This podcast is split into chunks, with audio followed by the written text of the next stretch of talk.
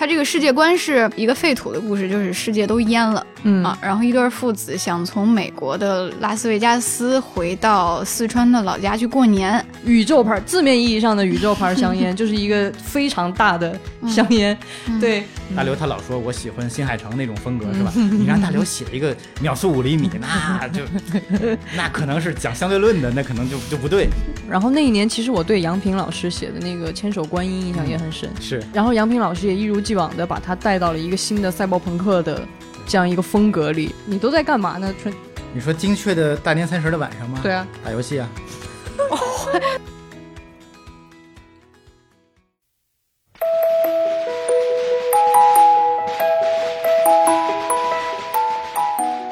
大家好，欢迎来到由未来事务管理局和喜马拉雅联合打造的丢丢科幻电波。今天仍然是我们的科幻春晚特辑。今天时间线来到了二零一七年。二零一七年我们科幻春晚呢没有一个特别鲜明的主题啊，因为这是我们第二届做科幻春晚。那么在告别了第一年的非常残酷、很折磨作者的这个现实接龙之后呢，我们在二零一七年换了一个玩法。在这一年呢，我们给大家的题目其实也非常的有意思，就是我们让科幻作家，我们挑了大概几十个。在我们中国真正的春节联欢晚会上，那些特别让大家耳熟能详的节目的名字，然后让这些作者来命题的创作。所以在这一年有什么好玩的事情，然后各位嘉宾有什么喜欢的、有印象深刻的东西呢？那就一会儿来听一下。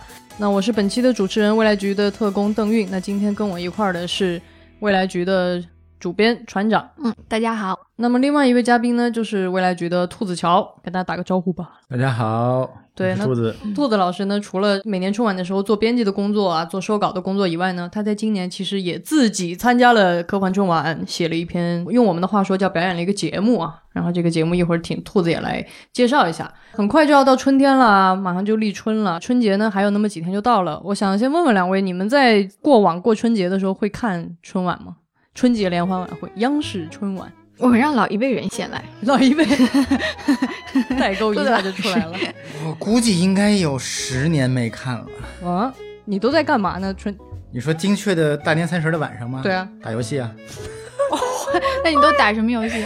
大概不会超出那四五个游戏吧。啊文文明，反正就是从古至今我一直打的那四五个游戏。所以如果有郭德纲上春晚，你也不看吗？那不那不不好看啊，还是 他们自己的跨年比春晚要好看多了。好嘛，你跨年听相声吗？他们春节没有跨年。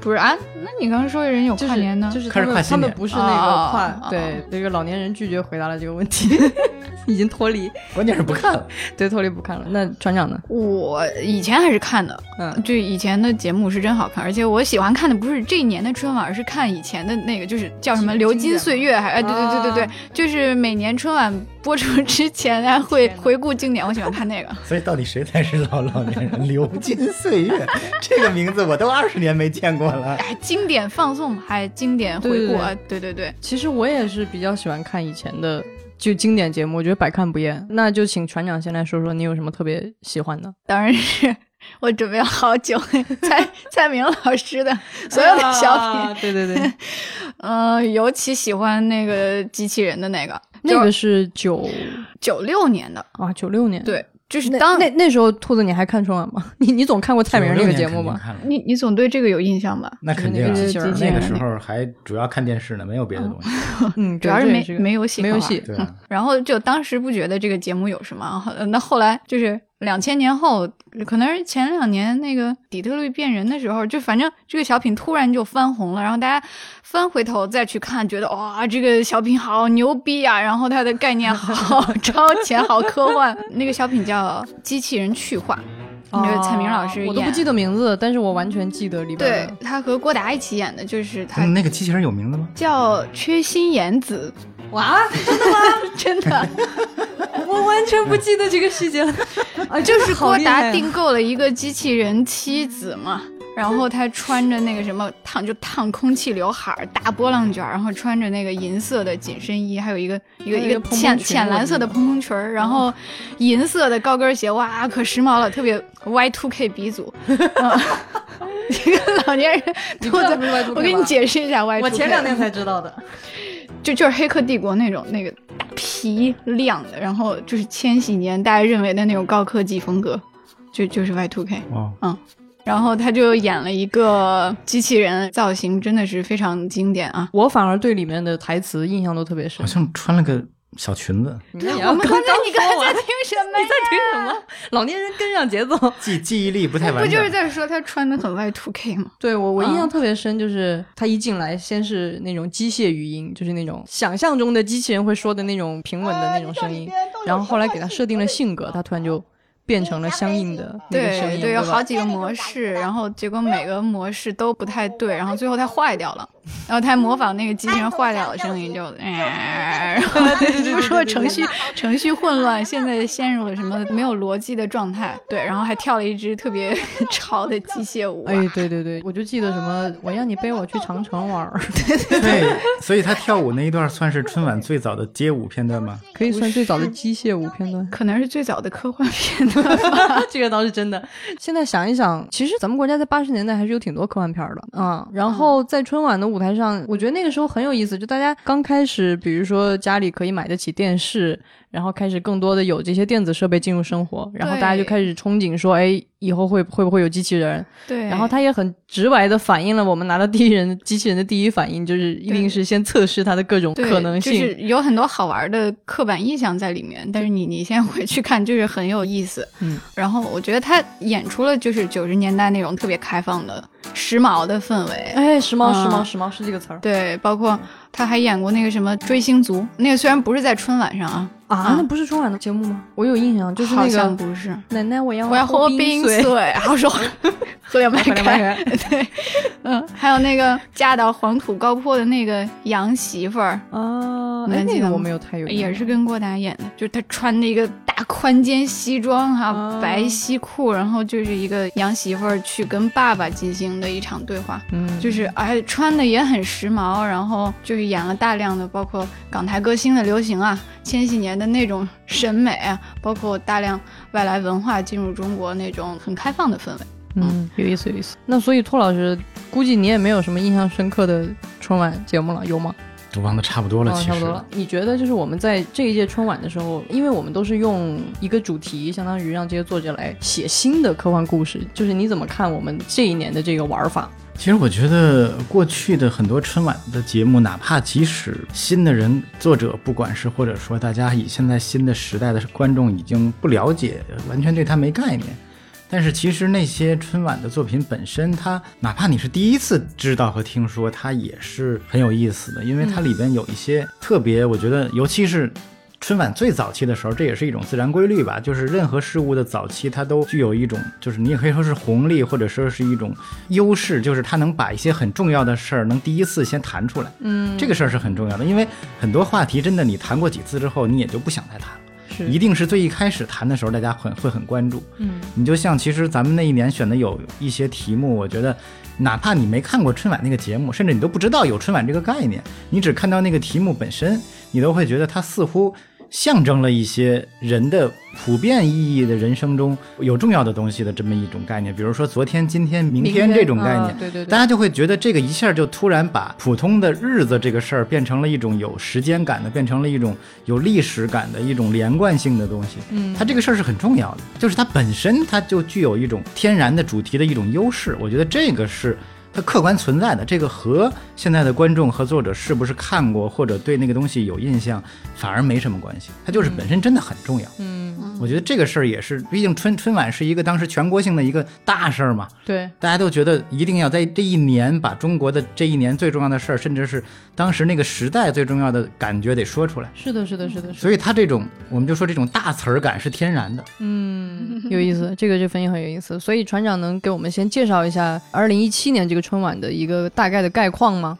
嗯，一七年的春晚是这样的啊，我们从过去的春晚的节目中选了二十二个春晚历史上最经典的各种各样的节目，有歌曲，有小品，也有舞蹈。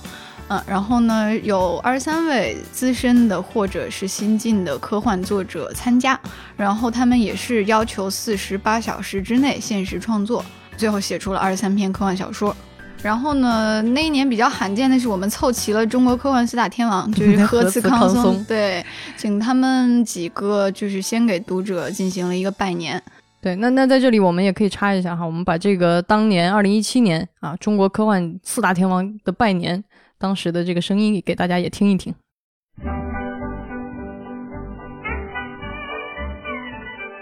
大家好，呃，希望新的一年里面，科幻能给你带来更多的快乐，也希望新的一年里大家梦想成真。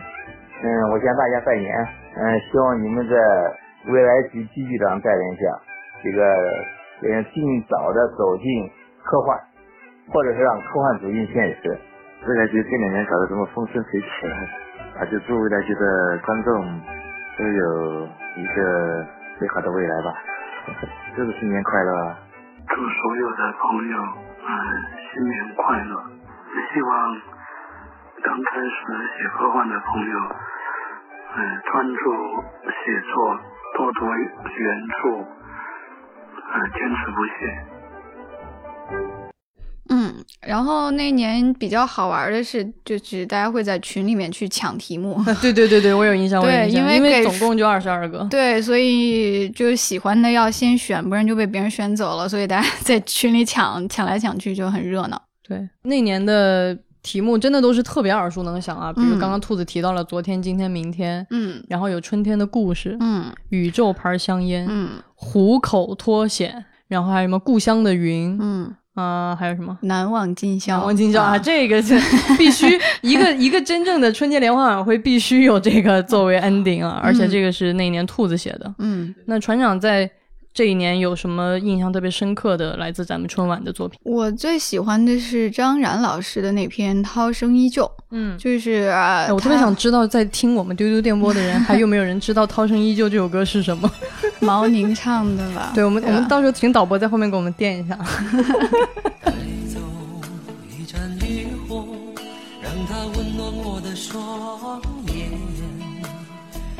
也是很有，就很硬核，但是又特别本土的一篇，就是一对四川的父子。他这个世界观是一个废土的故事，就是世界都淹了，嗯啊，然后一对父子想从美国的拉斯维加斯回到四川的老家去过年，嗯，那怎么办呢？就搞了一辆破车。就从穿越白令海峡，然后一直到俄罗斯，然后又绕到青藏高原，最后等于是绕回了四川。然后他们一路上，就是他所有的对白都是用四川话写的，嗯嗯，特别有意思。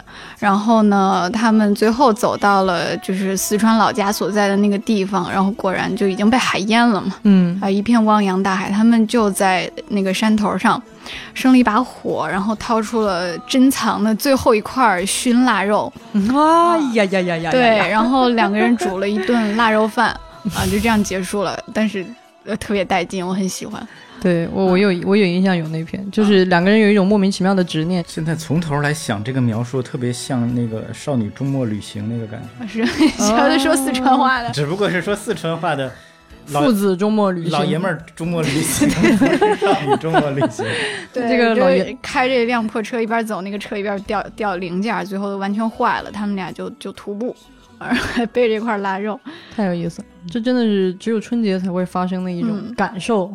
对，那兔子给了一个非常有意思的描述哈。那我们来听听这个，如果是一个四川的老汉儿做这个周末旅行，他大概是个什么感觉？有请我们这个小浪花来给我们客串一把啊！等一下，欢迎老汉儿是怎么回事？你不要谦虚，不成，你可以的。那我就来啊、但是我我也不是西昌口音啊，大家将就听一下。小罗问：老家在哪哈儿？老罗答：西昌琼海。那是哪哈儿？中国有好远，有那么远，走得到不？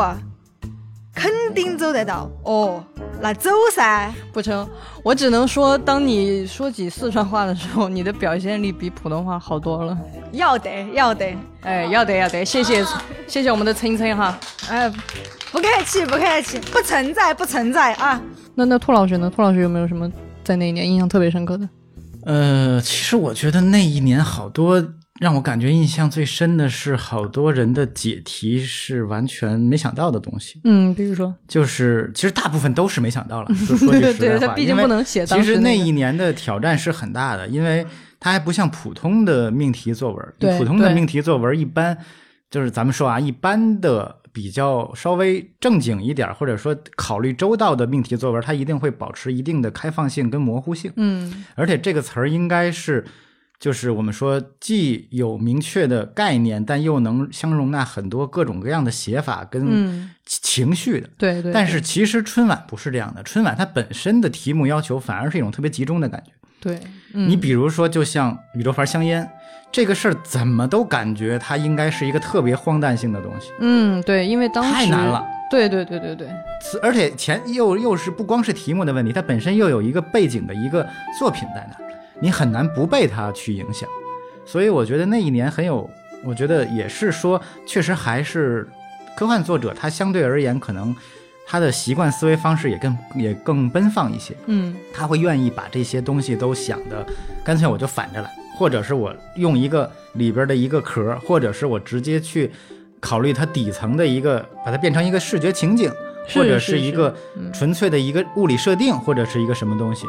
我觉得这个是一个很有意思的点，就是从这个角度上，我觉得可以感受到，就是如果一个科幻作者真的会感受到某种死线和限制的存在的时候，他反而其实是很有爆发力的。我觉得这一点是很有意思的，就是死线是第一生产力。，对你如果说真的是一个不痛不痒的一个命题，其实可能反而到写出来是一个没有那么强烈的一种碰撞感的东西。嗯，但反而是有很多作品，它因为背后有了一个真实的故事，你再回来去带着它一块儿去想，你反而觉得挺有意思。我觉得就是也包括我们谈说，因为这今年的这个主题跟其他年份不太一样，它有一点儿跟现实的更强烈的关联。嗯就现在大家说什么是科幻的现实主义啊？这个东西，我觉得就是你能够从一个点上让大家跟现实某个地方去形成对照，我觉得就可以了。你说它一定就像刚才说的咱们这几篇文章，它一定真的是某种现实的情景，或者是某种你身边的故事吗？它不可能，而且对，甚至它可能就不可信。你说骑一三蹦子怎么从美国跨越白令海峡到中国？这不可能，对吧？动画片儿都不可能。但是他的某种现实主义实际上是一种复杂的，跟你的那个背后的那个作品，是以及跟你所思考的这个他做的修改的这种东西相结合。我觉得这一点是科幻很有意思的一个特点。当然，我觉得这个也可遇而不可求，因为不是所有的时候作者都能够这样集中的去找有参照物的这样的嗯创作背景，嗯，这个是很难的。嗯当然，这也是一个思路啦，就是很多作者可以去考虑一下，你找一些现实中有参照物的，但是不是用写同人的方式，而是用把它作为整个的概念背景的方式来重构这个概念，或者是重构这个想法，其实可能会很有意思。因为兔子刚刚提到了一个死线是第一生产力，因为在第一届和第二届春晚的时候，其实我们给作者的压力是非常大的，因为我们要求他四十八小时内交稿。我现在听听都觉得，嗯，嗯，还挺恐怖的。对，嗯然后我特别喜欢刚刚兔子分析的那个，就是科幻作者可以把这个大家已经非常熟悉的、有印象的东西给转换成他故事里的，哪怕是一种设定。因为其实宇宙牌香烟，藤野就真的写了一个宇宙牌，字面意义上的宇宙牌香烟，就是一个非常大的香烟。嗯对我觉得也也很好玩。然后那一届后来我们还举办了一个我最喜爱的科幻春晚投票结果，你还记得这个吗？嗯好像就是从这一年开始。对对对，然后第一名确实就是这个宇宙牌香烟、嗯啊，然后第二名是昨天、今天、明天，第三名是春天的故事。兔子，因为你你其实自己也写了一篇科幻小说，是用的这个难忘今宵嗯，这个压轴的，你能给我们说说当时你创作这篇小说的时候是怎么想的？其实我当时就是觉得这玩意儿根本没法写，人间真实，就是因为它，首先首先它是个歌儿，对吧？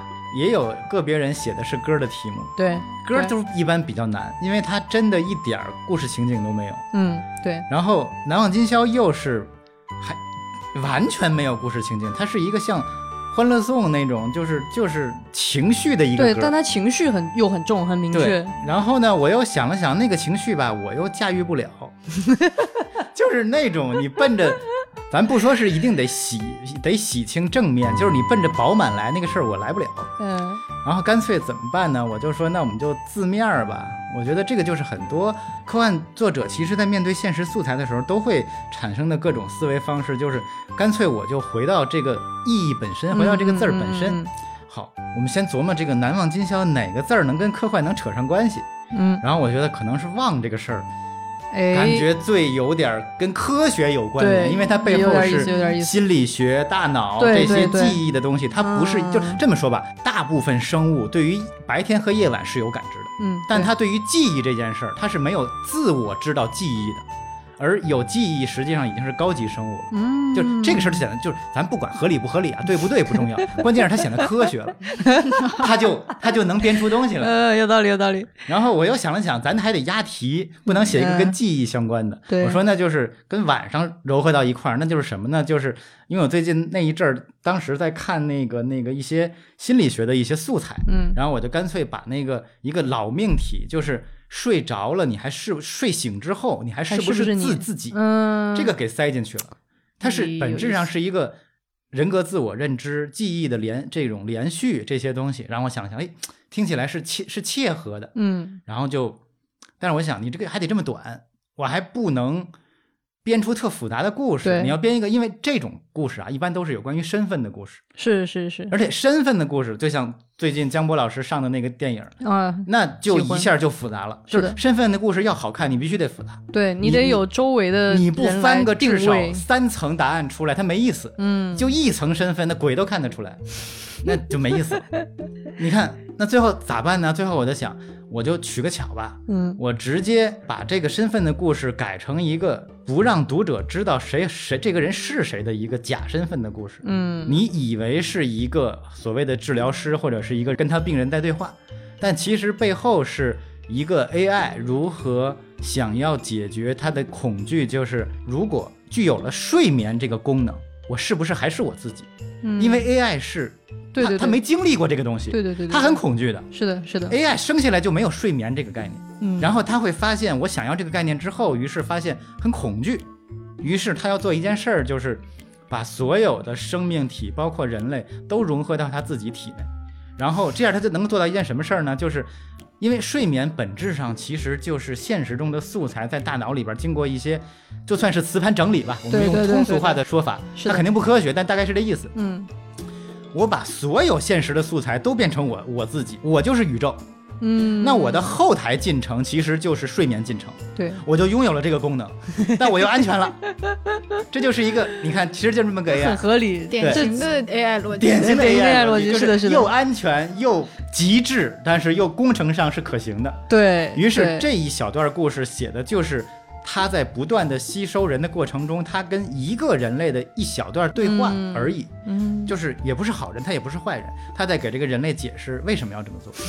然后，但是呢，他也不想说清楚，因为说不清楚，以你们人类的智力，你们理解理解不了，算了嗯，我随便就是。编一个，而且我在写的时候感受到一种快乐，就是科普作者的快乐，就是我发现我写这个不太科学，但是你们能看懂就可以了。啊 AI 的那个过程也像是这种，就是哎跟你们人类说不清楚，我用一点比喻把这个事儿给说清楚，就是最后这个故事就变成了一个，其实是就是我们说从要求上来讲特别轻便的一个方式，就是用素材，用某种叙事的这种轨迹，然后用某种大设定，但是根本就不讲大故事的方法，嗯强行把一个不是故事的题目给变成了一个故事。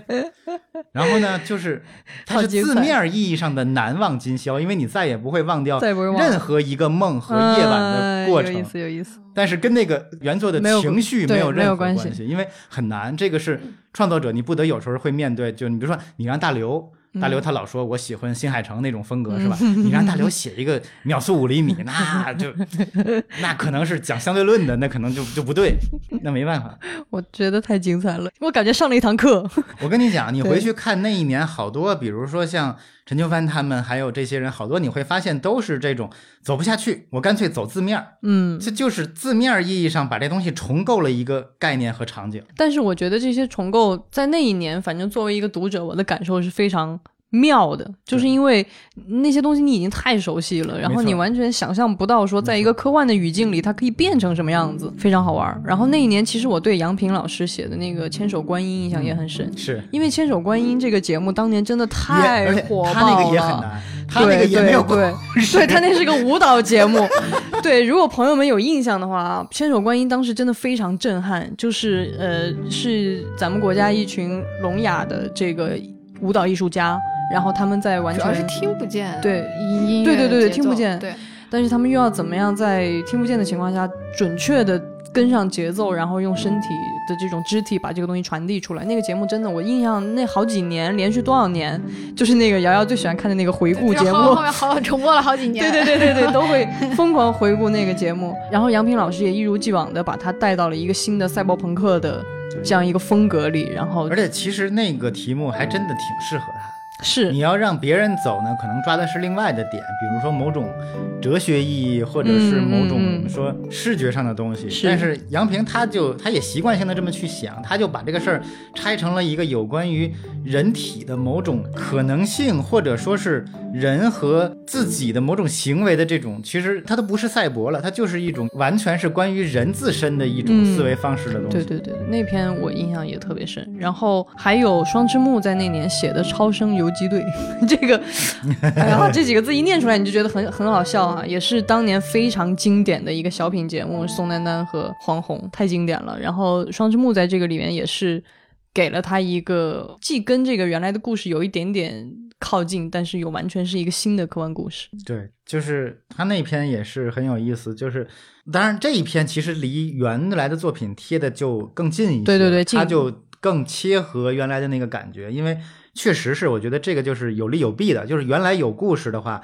你会更容易的把它给改造一下，给弄出来，嗯但是就是可能那种精的感觉突然就就不不是另外一种层面，嗯，他那个其实真的就是我觉得特别像是一个把他原来的主题放到了一个科幻语境下的一次改编，嗯嗯是一个个可以说我们我们说概念意义上的更接近改编的一个逻辑。嗯。那个是一个非常有意思的一个感觉，就是你会发现，明明还是那个事儿，明明还是那个问题，对对对但是对它到了一个，其实有点像什么呢？有点像你把贫民窟问题改造成第九区那样的一个故事的感觉。啊，就是科幻创作有这种优势，就是你不一定非得要去创造一个全新的东西，这个是很难的，而且故事就那么多了。嗯是很多时候你可以去改变，你就像很多大作家都做过这种事儿，把民间故事、把寓言、嗯对对把这种对对对对童话，然后完全改成一个全新的技术下的问题。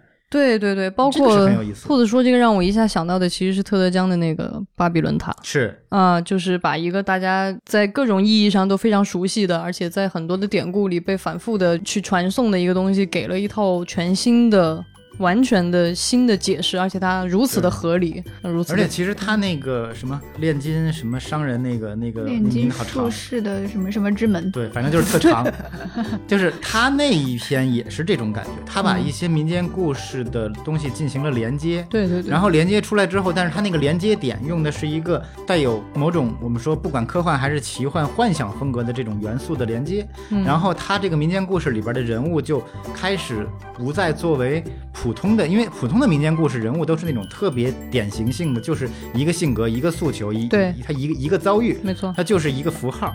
然后他加入了这个设定之后，这些人就开始思考他的人生的这个终极性问题了。嗯，其实我觉得这种也是一种某种层面上的一种改编，这种其实大家可以很多去考虑这样的一种方式，因为它其实很容易，而且效果是很明显的，就是时代只要在发展，你加入新的思考，这个旧的东西这就能有新的生命力。嗯，说得好，我跟船长就是频频点头啊，进入了一种小学生的状态。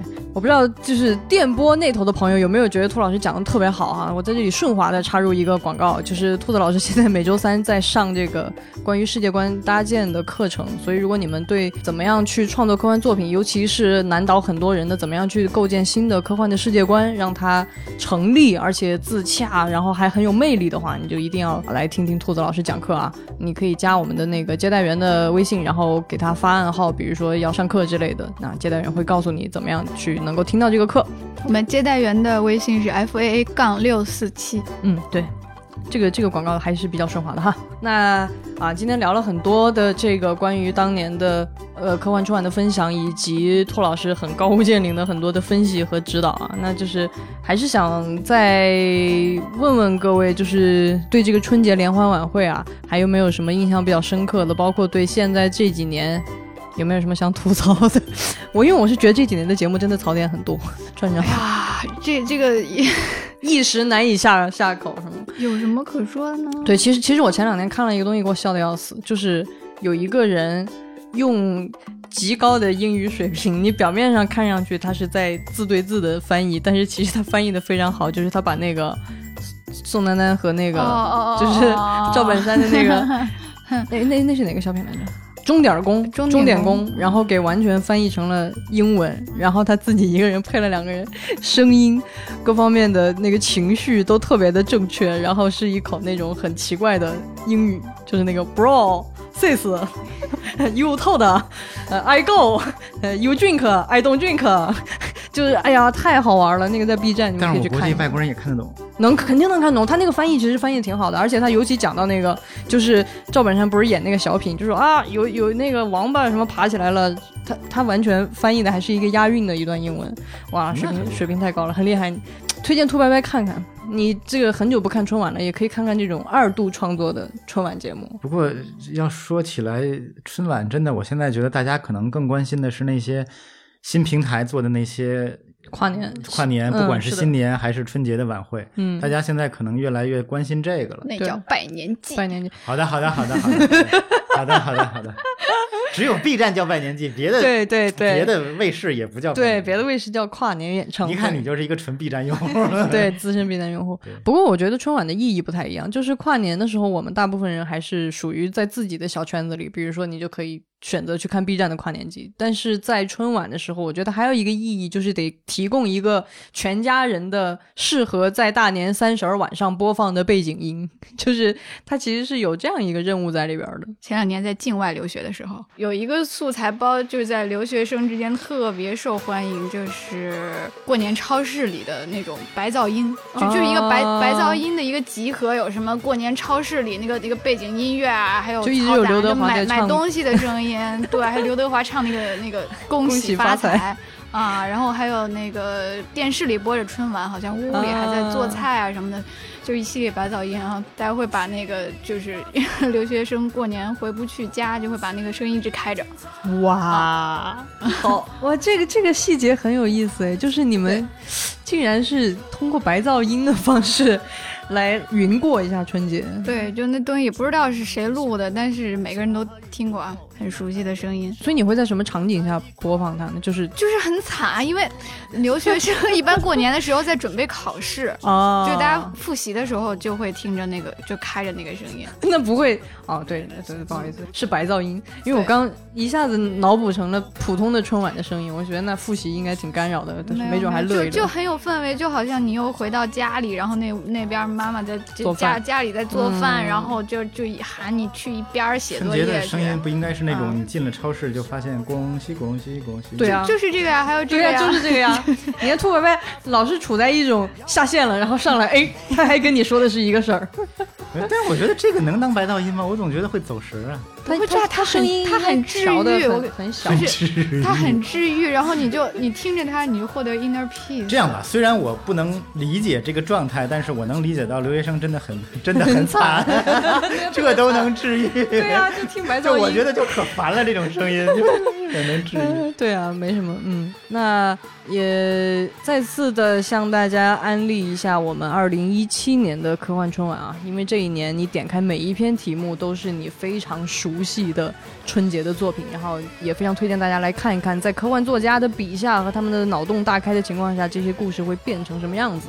啊？那今天的节目就是这样喽，提前给大家拜个早年吧，啊，给大家念一副春联啊，又来，来来来来来来来，有请我们的船长来给大家 念一副春联。呃，祝大家新的一年福旺财旺欧比旺，纳福纳寿安纳金，横批。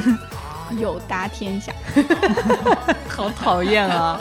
太讨厌了。这个发音不标准的谐音梗都都要扣分的，哎呀，你他们都知道我念的是什么。这真的知道吗？当然知道了，欧比旺啊，尤达呀，对不对？今年春节也马上要到了，然后大家可以在陪着家里人一起看着春晚的同时，如果你有兴趣，可以回顾一下我们二零一七年的科幻春晚。今天的节目就是这样喽，谢谢两位嘉宾，拜拜。大家再见。拜拜拜拜。